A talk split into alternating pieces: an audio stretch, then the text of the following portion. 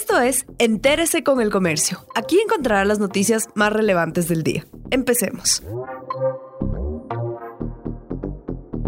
A continuación, los temas más destacados en el comercio este jueves 3 de diciembre el municipio y la policía reforzarán medidas de control durante feriado por fiestas de Quito. El aumento de fiestas en viviendas, en sitios clandestinos y la presencia de más personas consumiendo bebidas alcohólicas en el espacio público preocupa a las autoridades de Quito quienes temen que los casos positivos de COVID-19 se disparen durante las fiestas por los 486 años de fundación de la capital. El EQ 911 advierte que las zonas donde más se registran alertas por fiestas son Calderón, La Kennedy, Tumbaco, Conocoto, Cumbayá, Pijapa y el Inca llegada de viajeros internacionales se cuadruplicó desde reactivación de aeropuertos. Desde junio, cuando se reactivaron los vuelos internacionales en Ecuador, el número de pasajeros que llegan al país desde el exterior pasó de 7.473 arribos a 32.747 en octubre, según cifras de tráfico regular internacional de la Dirección General de Aviación Civil. Desde el 14 de septiembre se ampliaron las frecuencias aéreas al 100% de la capacidad habitual en las operaciones comerciales internacionales y domésticas regulares en todos los aeropuertos del país.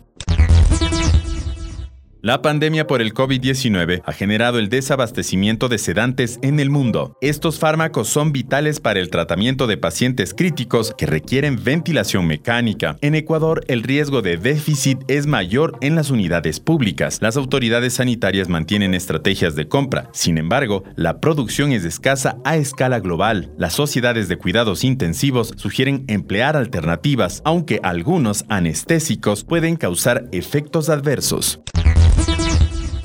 El fisco recibe más ingresos en vísperas de que termine el año. La recaudación de impuestos este año no alcanzará para cumplir la meta del Servicio de Rentas Internas de 14.323 millones de dólares, pero las cifras están recuperando frente a los primeros meses de la pandemia. En noviembre, el fisco recibió 1.030 millones por impuestos, según el Ministerio de Finanzas. Es el monto más alto registrado desde que el país salió del semáforo en rojo en mayo. El SRI estima que la recaudación cerrar en alrededor de 12 mil millones de dólares.